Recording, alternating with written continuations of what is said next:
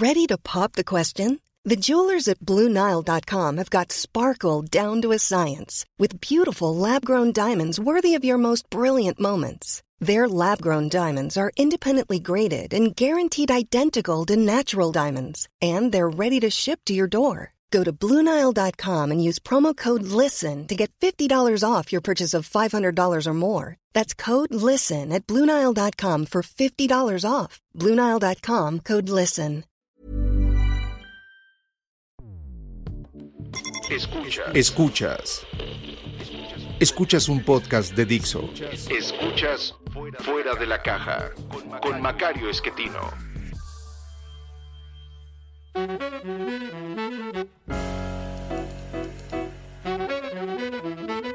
Bienvenidos, esto es Fuera de la Caja. Yo soy Macario Esquetino, le agradezco mucho que me escuche. Esta es una emisión para platicar de coyuntura al cierre de la semana del 19 de marzo del 2021. Eh, una semana breve porque el lunes fue asueto, celebramos el natalicio de don Benito Juárez y bueno, pues eh, hubo menos días de trabajo y menos información económica. Eh, es una semana muy tranquila en eso, hay algunos datos que sí, sí vale la pena platicar. Eh, en materia de política, creo que lo más relevante ha sido que continuó el pleito alrededor de la industria eléctrica. recuerda usted, el presidente envió una iniciativa al Congreso en carácter de iniciativa preferente para que la aprobaran rápido, pero además les dijo con toda claridad que la aprobaran sin cambios, mm, sin cambiar una coma. Eh, y así se la aprobaron los eh, diputados y los senadores. Y bueno, los eh, jueces de inmediato empezaron a ofrecer suspensiones a la aplicación de la ley en cuanto lo pidieron personas que están siendo dañadas por esta modificación legal que lo que hace es darle a la Comisión Federal de Electricidad una ventaja sobre sus competidores que en los hechos implica prácticas monopólicas, mayores costos para usted en el pago de su eh, consumo eléctrico, eh, pero sobre todo mayores costos para las empresas. Y esto pues es un eh, tema muy relevante porque recuerde usted, la energía es uno de los rubros más relevantes en estos tiempos para la inversión. en otra época la mano de obra era muy importante o estar cerca del mercado. hoy la electricidad es importantísima, la energía en general, pero en particular la electricidad. Y entonces un incremento en costos eh, puede sacar de competencia a, muchas empresas. Eh, de hecho, eh, aprovechando la reforma energética de 2013, hubo empresas grandes que empezaron a producir electricidad para su propio consumo, porque lo podrían hacer más barato, e incluso para vender excedentes a, otras empresas o incluso a casas, aunque esto es más complicado, porque este servicio está dedicado a la Comisión Federal de Electricidad. Ahí eh, la comisión es monopolio, digamos, en términos de transmisión y también de comercialización al menudeo. Por eso, para poder tener una eh, posibilidad de energía más barata, lo que se hace es eh, enviar toda la producción que no se consume en los lugares en donde se está generando, se envía para que pueda ser distribuida a través de las redes de Comisión Federal y el, el mecanismo actual es que eh, el, Centro Nacional de, Consumo Eléctrico lo que hace es eh, ir asignando en cada momento del tiempo eh, la electricidad más barata. Si ya se acabó la electricidad barata, pasa a la que es un poquito más cara y luego a la más cara y así. y esto es lo que a la Comisión Federal le molestaba porque ellos entraban pues ya después de que habían vendido todos los demás. Por una razón obvia, están produciendo muy caro. Entonces en lugar de hacer algo para producir más barato, lo que quieren es quitar a todos los que producen barato para que uno les tenga que comprar a ellos obligadamente. Esto es un daño al consumidor y eso es lo que el juez dice, pues esto no se puede, mano. Esto va en contra de lo que dice la Constitución, en particular en los artículos eh, relativos a las prácticas monopólicas, eh, la competencia económica, que son eh, los artículos 27, pero sobre todo 28 de la Constitución. Entonces el, el juez dice, pues no, no se puede, el presidente se enoja con el juez, pide que lo investigue, Eh, el juez continúa su trabajo y ya decreta que esta suspensión ya no es eh, provisional, ya es una suspensión eh, definitiva. esto implica pues que el gobierno puede reclamar lo que declaró el juez y entonces llegaremos pronto a la Suprema Corte de Justicia en donde se tendrá que decidir si los jueces decidieron bien o no y en segundo lugar si la ley es efectivamente inconstitucional. vamos a ver qué ocurre en este, en este proceso, pero eh, es muy importante tener claro que el daño a la inversión ya ocurrió. Eh, cualquier persona que pudiera haber pensado en invertir en México, ahora pues tendrá sus dudas porque dice, bueno, pues si de pronto el presidente se le ocurre cambiar la ley para que mi negocio ya no pueda funcionar, ¿yo cómo me defiendo? Eh, y usted dirá, bueno, pero eso nada más pasa en la electricidad. No, bueno, le pasó a los señores que estaban construyendo su cervecería en Mexicali y de pronto hicieron una consulta pública eh, de estas que votan ocho personas y con eso va para afuera. Eh, decidieron cancelarle los permisos y la inversión que ya estaba hecha pues ya se perdió la empresa va a recuperar parte de ese dinero porque eh, México tendrá que pagar una indemnización. Lo mismo va a pasar en el caso que esta ley de industria eléctrica finalmente lograra sobrevivir a la Suprema Corte y se decidiera aplicarla, pues entonces las empresas que han invertido en México para producir electricidad van a, meter pleito a nivel internacional para exigir una indemnización. No sé exactamente eh, de qué tamaño serían estas indemnizaciones, he visto muchas cifras, la mayoría están entre 60 y 100 mil millones de dólares, que es mucho dinero como usted se puede imaginar. Eh, para poder comparar, Pemex tiene hoy una deuda de 113 mil millones de dólares y no la puede pagar. Eh, pues le vamos a sumar una igual en el tema eléctrico si esta ley efectivamente se aplica. Eh, a lo mejor tardamos en pagar esos 100 mil millones de dólares porque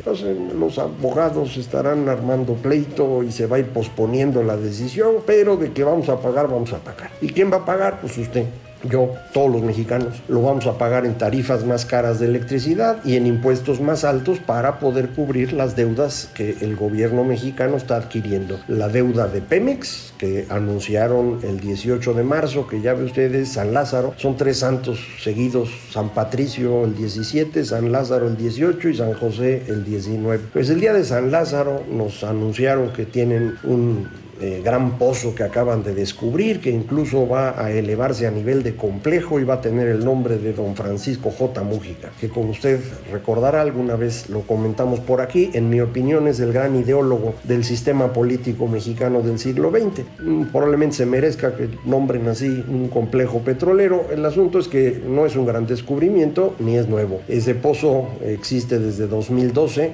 Eh, en aquel entonces estimaban que tenía 30, 35 millones de barriles. Ahora dicen que pueden ser 600 millones de barriles. Ojalá sea así. Ojalá sea barato sacarlo y ojalá la producción se recupere. Eh, el, todavía director de Pemex, eh, Octavio Romero, dice que vamos a llegar a 2 millones de barriles diarios este año. Es la verdad muy poco probable. Eh, según mis cifras es más eh, seguro que estemos abajo de millón y medio, eh, porque se les está agotando el, gran manto del que vivimos hoy, que es Kuma Up, y no hay nada todavía que lo sustituya. A ver si este nuevo pozo o este nuevo complejo, pues como le dicen, eh, puede ayudarnos a evitar esa caída, pero yo hasta hoy sigo pensando que este año vamos a promediar millón y medio de barriles diarios, que es una cantidad muy, muy baja, y que bueno, va a ser prácticamente inviable a Pemex, aunque ya lo es desde hoy, pero va a decirlo nuevamente. Y entonces para evitar que los problemas sean mayores, el gobierno va a pagar, dicen, las obligaciones que tiene Pemex para este año, que pues es una cantidad importante en, eh,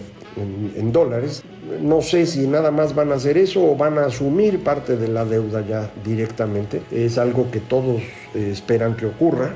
Todo el mundo sabe que Pemex no va a poder pagar y que lo va a tener que asumir el gobierno federal y probablemente lo que están esperando es que esto se confirme de manera oficial. A lo mejor esto ocurre próximamente. Eh, a ver cómo nos evalúan las calificadoras. Creo que ya en este momento deben estar preocupados los eh, que hacen la calificación de riesgo por cuestiones como eh, la ley de inversión, perdón, de industria eléctrica que estábamos mencionando, eh, pero también porque el tema de recaudación eh, pues ya no está dando como dio el año pasado. ¿Se acuerda usted del año pasado? Lograron, pues por un lado, saquear los fideicomisos que todavía quedaban y por otro lado perseguir a grandes contribuyentes que traían pleitos con el SAT y que el SAT los amenazó de o les cobraba de inmediato o cárcel o cosas así. Eh, la verdad es que no eh, estuve yo en ninguna de esas reuniones, no lo sé con certeza, pero eso es lo que se, se platica.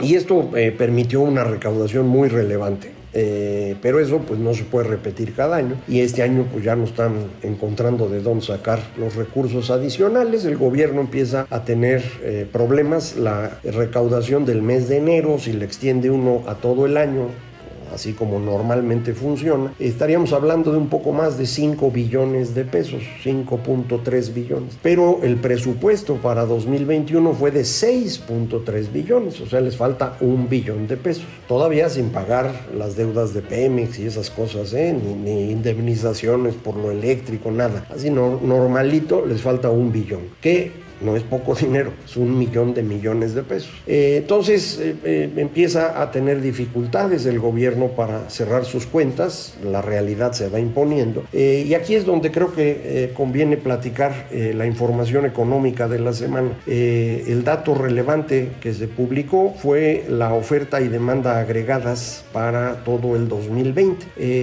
en estas cuentas lo que se hace es detallar cómo el Producto Interno Bruto, es decir, todo el valor agregado que se genera en el país, se distribuye entre los cuatro grandes actores de la economía, los consumidores, las empresas en la forma de inversión, el gobierno, tanto en su gasto como en su inversión, y el resto del mundo a través de la cuenta corriente, aun cuando en, estas cuentas se le llaman exportaciones e importaciones, realmente se refiere a todos los flujos asociados a bienes y servicios, es lo que en la balanza de pago se llama cuenta corriente. Bueno, no importa. El consumo durante 2020 cayó 10%. Eh, recuerde usted, el PIB cayó 8,5%. Esto significa que la pérdida de bienestar de los mexicanos fue más grande que la caída del PIB. Y esto se debe a que, eh, insisto, de cada 10 pesos que tenían los mexicanos para gastar en 2019, en 2020 ya nada más tuvieron 9 y entonces pues hubo que consumir menos si esta pérdida se hubiera distribuido igual para todos, pues entonces todos los mexicanos en vez de comprar un kilo de carne habrían comprado 900 gramos. Pero ya sabe usted que estas cosas no ocurren así eh, iguales para todos. Eh, el golpe fue muy duro para algunos y casi no existió para otros. Hubo incluso a quien le fue muy bien en 2020, los que se dedican a economía digital, los que se dedican a paquetería y mensajería, eso eh, les fue bien. Y hubo otros que fue una tragedia espantosa, como es el caso de turismo. Entonces, viendo más o menos cuánto se perdió de empleo y demás, uno podría pensar que una de cada cinco familias en México tuvo que reducir su consumo por ahí de la mitad. Eh, las otras cuatro de cada cinco familias pues prácticamente no resintieron el golpe. Han sufrido en 2020 porque no podían salir, porque no pudieron tomar clases presenciales, eh, los sufrimientos de la pandemia, pues. Pero en materia económica muchos lograron mantener su ingreso por un gran esfuerzo que hicieron las empresas, porque algunas actividades se han podido llevar a cabo de manera remota, pero pues ahí se mantuvo. Entonces el, el consumo cae 10%. La inversión total en el país cayó 18%. Pero la inversión privada, que es la importante, porque es la grandota, cayó 20%. Eh, ¿Esto qué significa? Significa que lo que estamos hoy colocando para poder producir mañana se redujo en un 20%.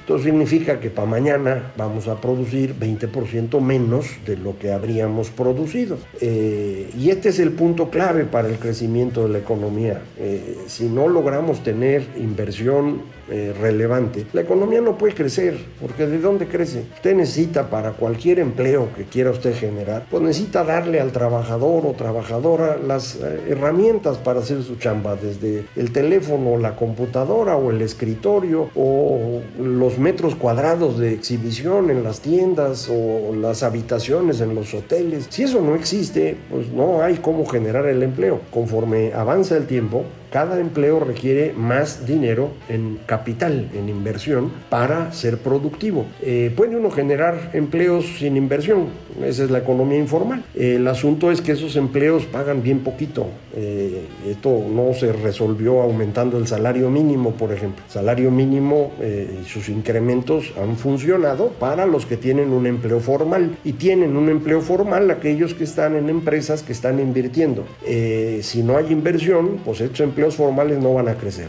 como la gente necesita comer, pues va a haber más economía informal y van a ser empleos de muy bajo nivel, de, ingresos muy chiquitos. Hoy mismo eh, están ya por debajo de dos salarios mínimos, el promedio de ingresos de la economía informal, el promedio, para el, 60% de los trabajadores mexicanos. Entonces, eh, esto pues es un proceso de eh, empobrecimiento de la población que eh, es relevante y es precisamente lo que se ha ido anunciando eh, en tanto el Coneval en México como en la CEPAL nos dicen oiga el incremento en eh, pobreza extrema y en pobreza normal, digámoslo así. En el caso de México es uno de los mayores de América Latina. hay que hacer algo para evitarlo. Eh, no está haciendo nada. El, el, presidente ha insistido que él sigue con sus programas sociales, que eran los mismos antes de la pandemia. A mí no me gustan este tipo de programas sociales, pero no, no, se fije usted en eso. El asunto es que no han cambiado. A pesar de que el, entorno cambió brutalmente, eh, los programas son exactamente los mismos y del mismo tamaño. Una cantidad de dinero para adultos mayores, eh, una cantidad mensual durante un año para jóvenes construyendo el futuro y una cantidad por sembrar árboles que ha provocado, según ya lo documentaron los medios, eh, la deforestación de una gran cantidad de hectáreas, porque la gente va, tumba el monte para después decir, oiga, voy a sembrar pásenme una lana. Y, como no hay vigilancia de ningún tipo, eso está ocurriendo. Entonces, eh, no, no, podemos generar una mejor condición económica usando los mismos programas que teníamos antes y sin ningún impulso a la inversión. En el conjunto, la inversión total en el país durante 2020 promedió 17% del PIB. Eh, esto es muy bajo. En México hemos tratado de eh, tener una inversión alrededor del 21-22% del PIB para que con ello el crecimiento alcance estos niveles que a todo mundo le parecían muy bajos, ¿no? Dos y medio, 2.8% cada año, ¿se acuerda? Todo el mundo decía que no crecemos nada. Pues sí, pero ahora quisiéramos ese crecimiento. En, lo que llevamos de este sexenio, el crecimiento eh, anual es de menos 5. Eh, entonces, bueno, pues ya eh, empieza uno a resentir el golpe porque no se generan empleos. hacía yo las cuentas y lo, lo publiqué en el, en el, financiero en esta semana si hubiéramos mantenido la tasa de crecimiento en generación de empleo que teníamos durante el sexenio de Peña Nieto en estos dos años y fracción que lleva este gobierno, eh, estaríamos con 10% más empleos de los que tenemos hoy. Entonces, bueno, eh, este número del 10% nos anda brincando por todos lados. Eh, el PIB ha caído 10% en los dos años de gobierno, el consumo cayó 10% solo en el último año, la inversión cayó 20% durante este último año. No hay ningún dato bueno pues en materia económica. nos gustaría que lo hubiera, la verdad, porque más allá de si a uno le gusta o no quien está en el gobierno, lo importante es el bienestar de los de las personas y la posibilidad de desarrollo. Y esto es lo que se está evaporando muy La solución eh, creo que prácticamente todos los economistas coincidirán, la solución es que podamos atraer más inversión. Y para atraer más inversión lo que se necesita es eh, que haya confianza, que haya reglas claras, que no se estén modificando y que no se satanice al inversionista, en particular al inversionista extranjero, a quien se le dice que viene a conquistar, como si esta fuera tierra de conquista. Eso ha dicho el presidente. Bueno, pues así está bien difícil.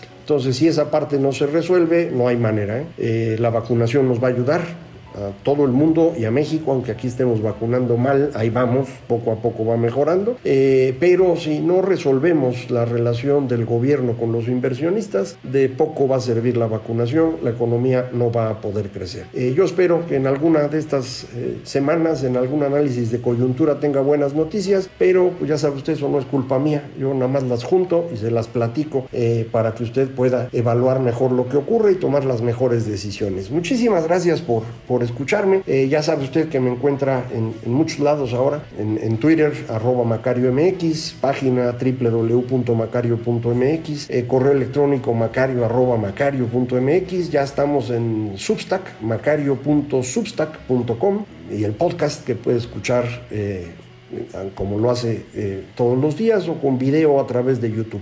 Bueno, en cualquier caso, muchísimas gracias y nos seguimos viendo por estos medios.